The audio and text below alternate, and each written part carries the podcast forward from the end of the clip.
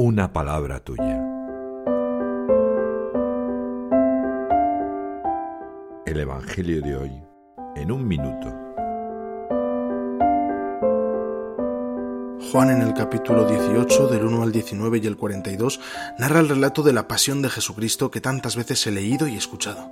Incluso lo he visto en películas, con el terrible prendimiento, las traiciones de sus mejores amigos, la tortura psicofísica y su crucifixión. Todo ello encierra el suceso histórico que me ha salvado de la muerte de hoy y de la de mañana. Un día como hoy, Viernes Santo, en una noche como la de hoy, el Señor da su vida por mí.